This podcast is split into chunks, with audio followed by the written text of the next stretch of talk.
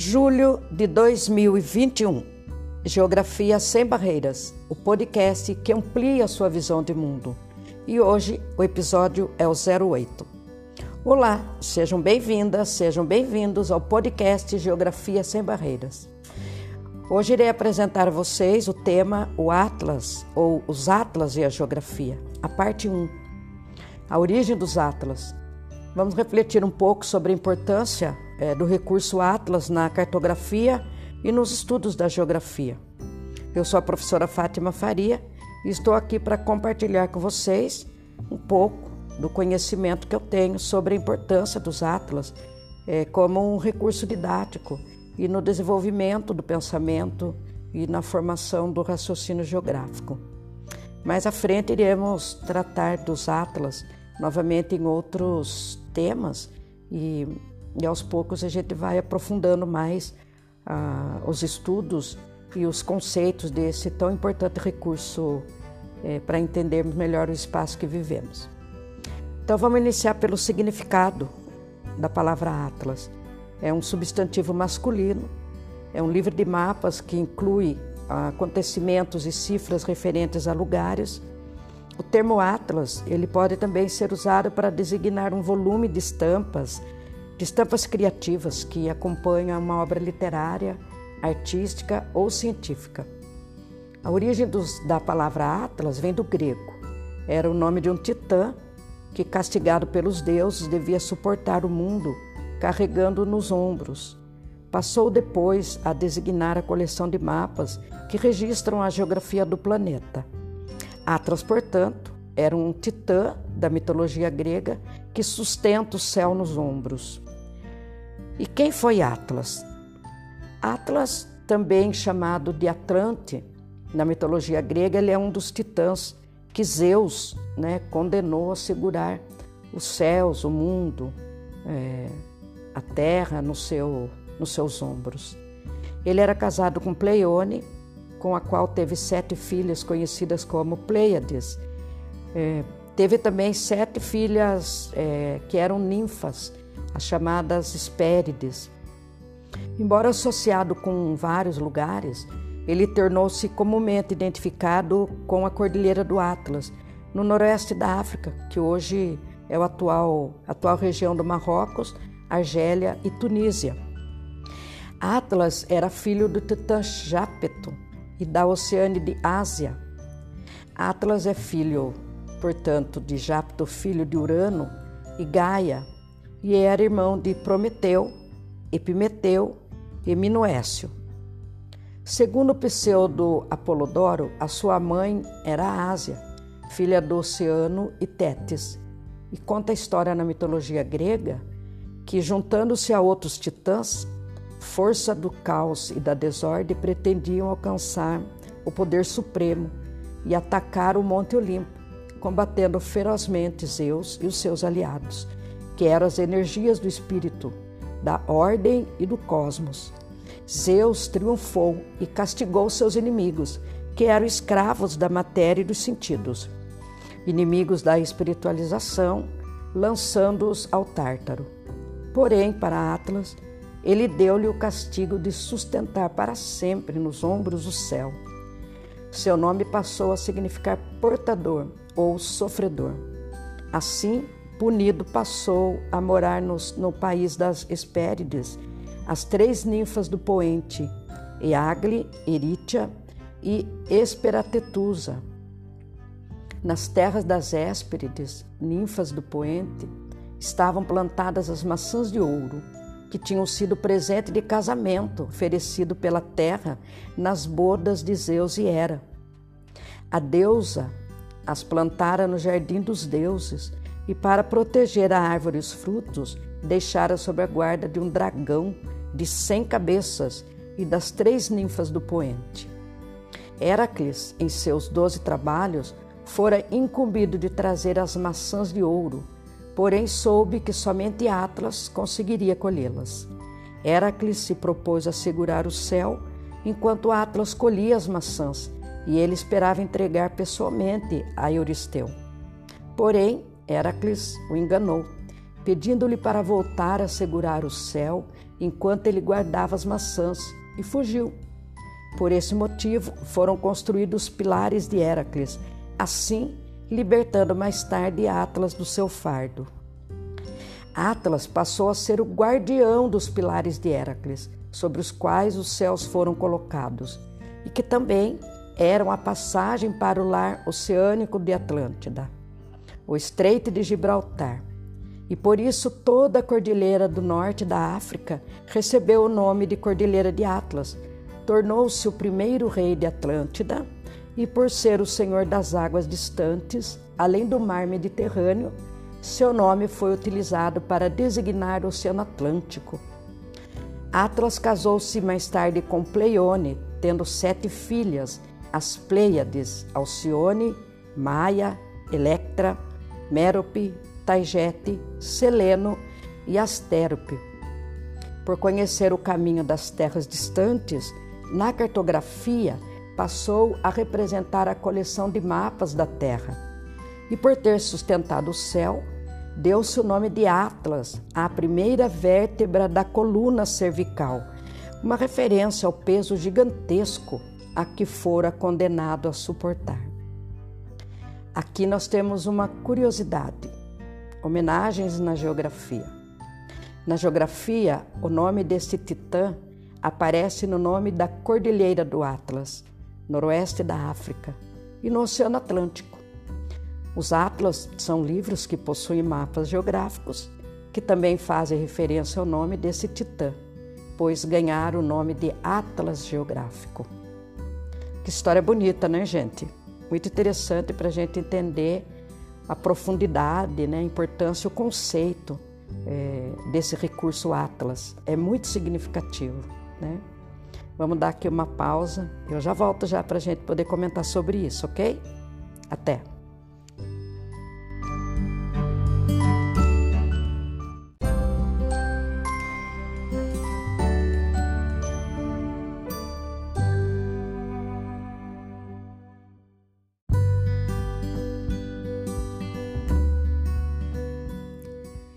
Bem.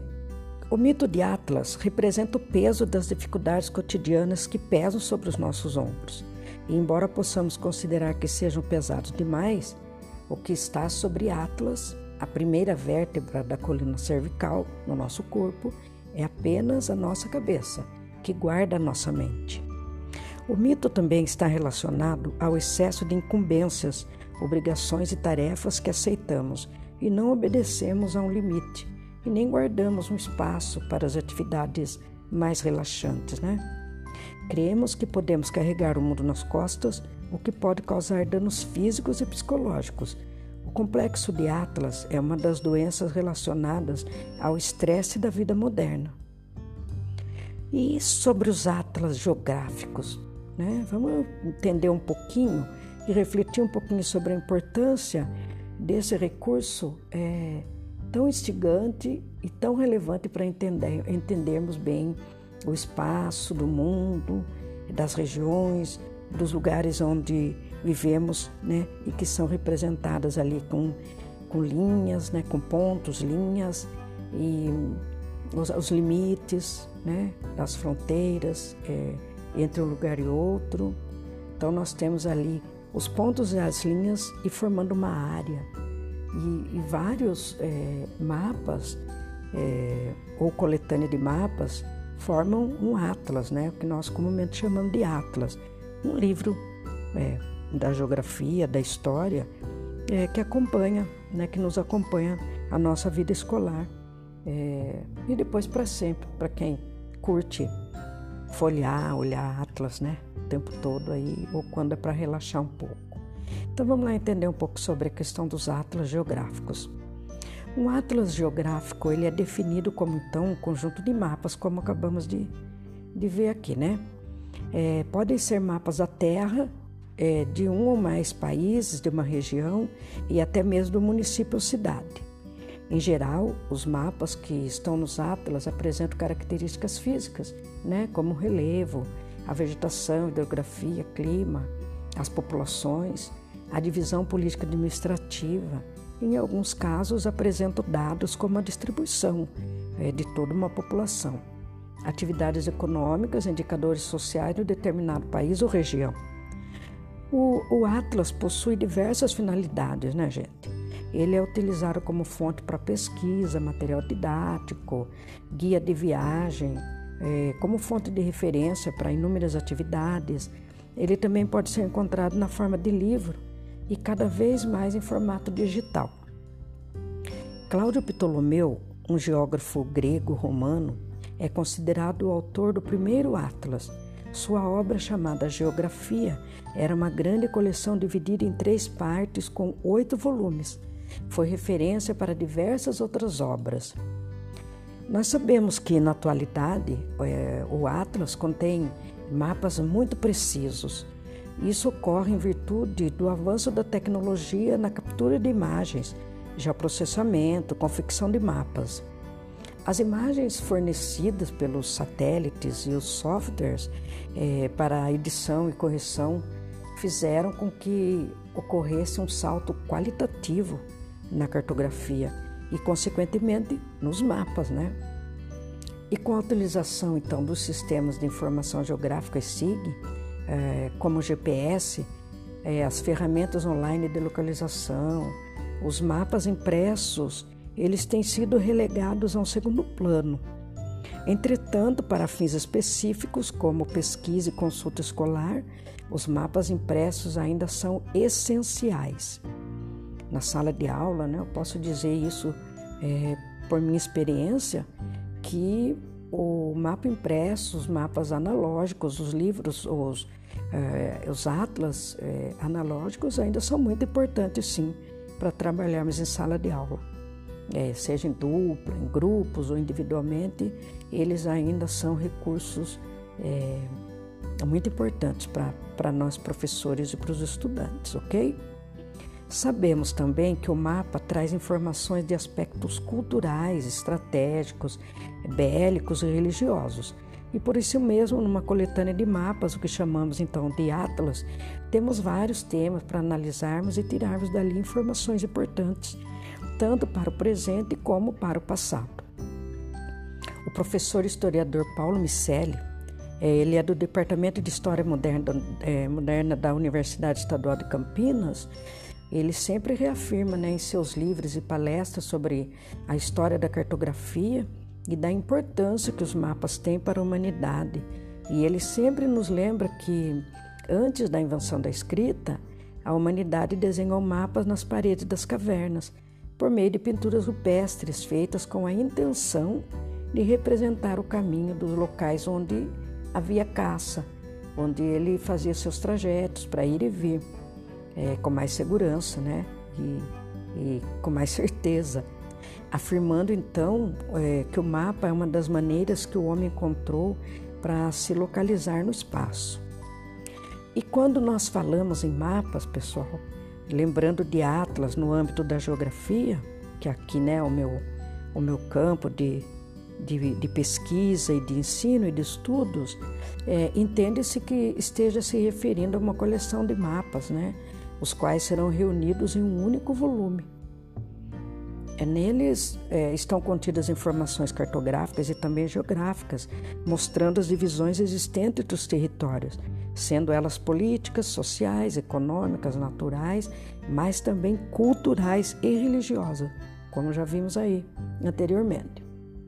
Esses mapas, então, eles podem mostrar o globo terrestre como um todo ou apenas uma parte dele, ou até mesmo uma porção bem pequena da superfície, quando enfatizam aspectos específicos. O Teatro Orbis Terrarum, é, no âmbito da geografia, ele foi considerado o primeiro atlas moderno elaborado no mundo, feito em 1570 lá na Bélgica. O editor teria sido Abraham Ortelius, um cartógrafo e geógrafo que viveu entre 1527 e 1598. Então, Abraham Ortelius ele eh, teria vivido entre 1527 e 1598 lá na Bélgica. O Ortelius ele teria criado o famoso atlas Teatrum Orbis Terrarum ou Teatro do Globo Terrestre, o qual teve várias edições e revisões até o seu falecimento, tendo sido publicado em pelo menos sete idiomas. Foi muito importante para nós, geógrafos, professores e né, para o mundo todo hoje, uh, essa ideia, né, uh, essa colaboração, contribuição desse famoso geógrafo é, pra, a, até os dias de hoje. O Ortelius também ele foi amplamente influenciado por é, Mercator, um matemático, geógrafo e cartógrafo cuja notoriedade está no desenvolvimento das projeções que nós chamamos de projeção de Mercator. Então, o Gerardo Mercator, ele influenciou bastante Ortelius, né? E na sua versão original, o Atlas é, do Ortelius, ele contava com 70 mapas que não era da sua autoria, mas sim de outros cartógrafos e ainda 87 referências bibliográficas. Mas ele fez né, o grande feito de juntar tudo isso é, num único livro, né, que nós chamamos de Atlas, e que teve aí, deixou seu legado, teve sua importância para nós hoje. Uma grande importância, né, por sinal.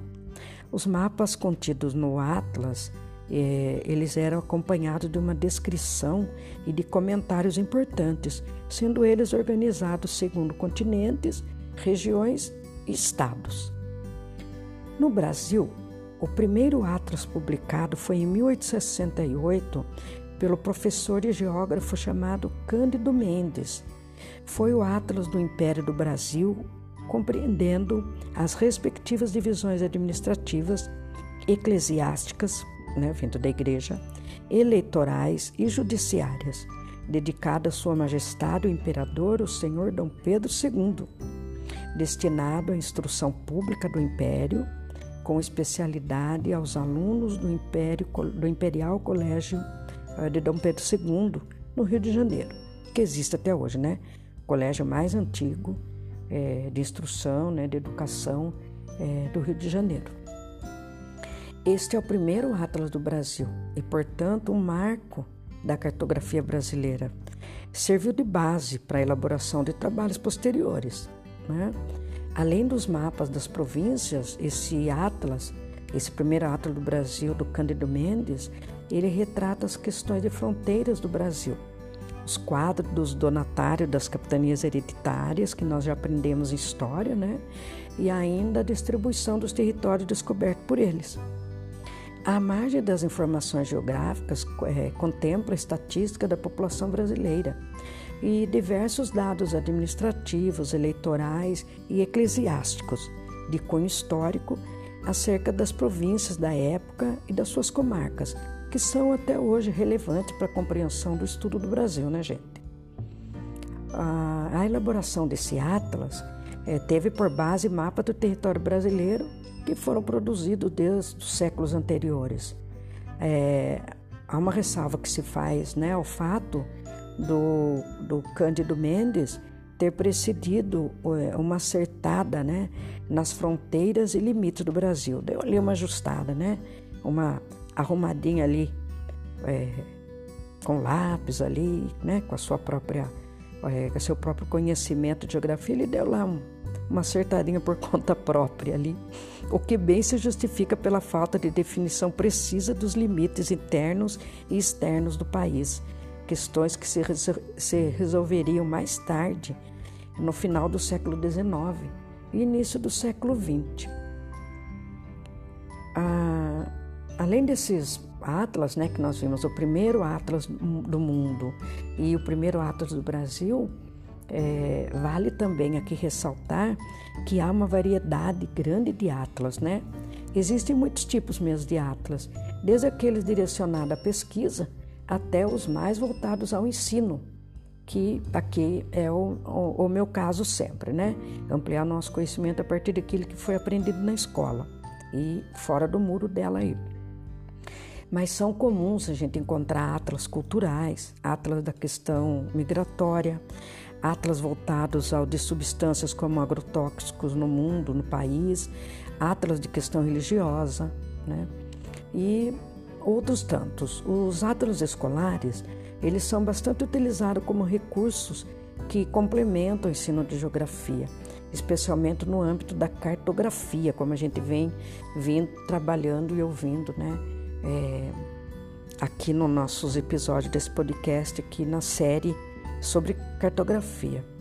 Então, com o advento da cartografia temática, o, o que nós mais usamos nos nossos atlas escolares, o qual representa uma variedade enorme de mapas é, possíveis sobre os mais variados temas, os atlas também sofreram uma ampliação na sua abordagem.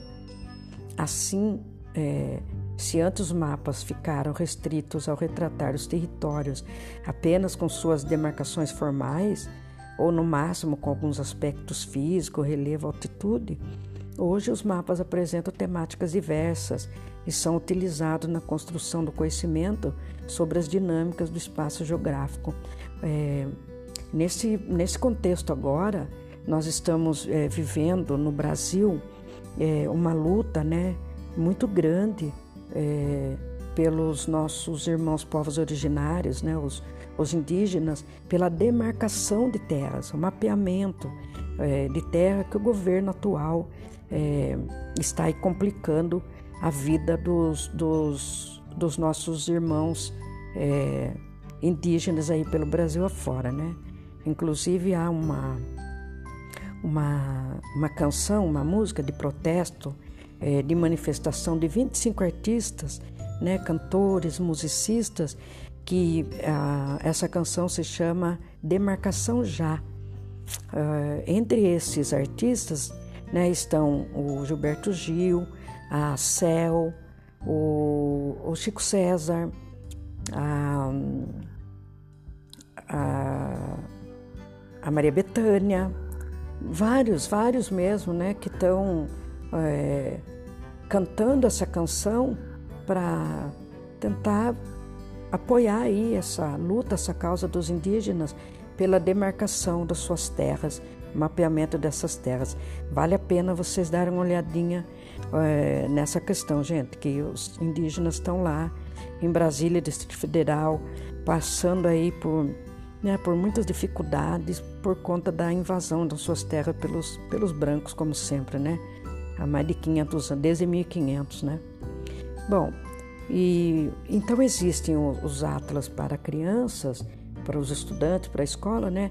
Eles são geralmente são com figuras coloridas, né? As explicações sobre paisagens, é, mas também existem aqueles bastante detalhados, utilizados com finalidades específicas por profissionais de diversas áreas. O atlas, então, ele é nesse sentido um, um aglomerado, uma coletânea, né?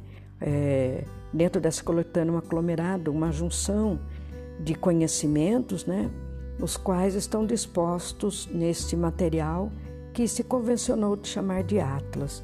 Então, vale a pena estudar um pouco com Atlas, sobre Atlas, e, e para a gente entender melhor a distribuição dos fenômenos, dos eventos, das comunidades e dos acontecimentos, né, que estão aí, os temas que estão é, em voga é, no país ou no mundo hoje, e também os do passado, né, porque os mapas históricos são bastante importantes também para nós entendermos como foi que as coisas foram se modificando, né, foram se transformando ao longo do tempo, e os, os mapas eles nos trazem esse, esse olhar e essa reflexão da transformação do espaço também a partir das representações é, cartográficas ali mapeadas naquele recurso é, didático ou de análise, interpretação e pesquisas, ok?